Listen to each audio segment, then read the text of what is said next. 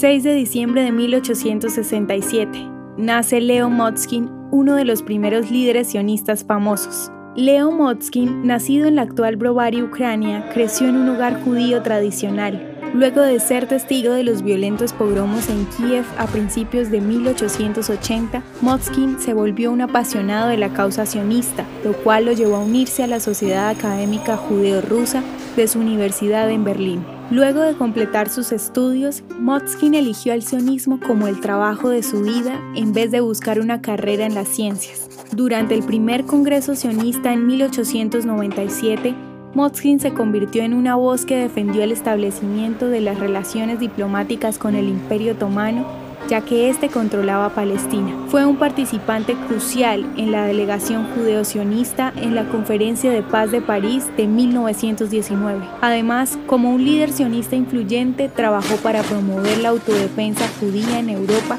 para confrontar una ola de pogromos en el ascenso de la Alemania nazi. En 1934, un año después de su muerte, la villa al norte de Haifa, Kiryat Moskin, fue nombrada en su honor.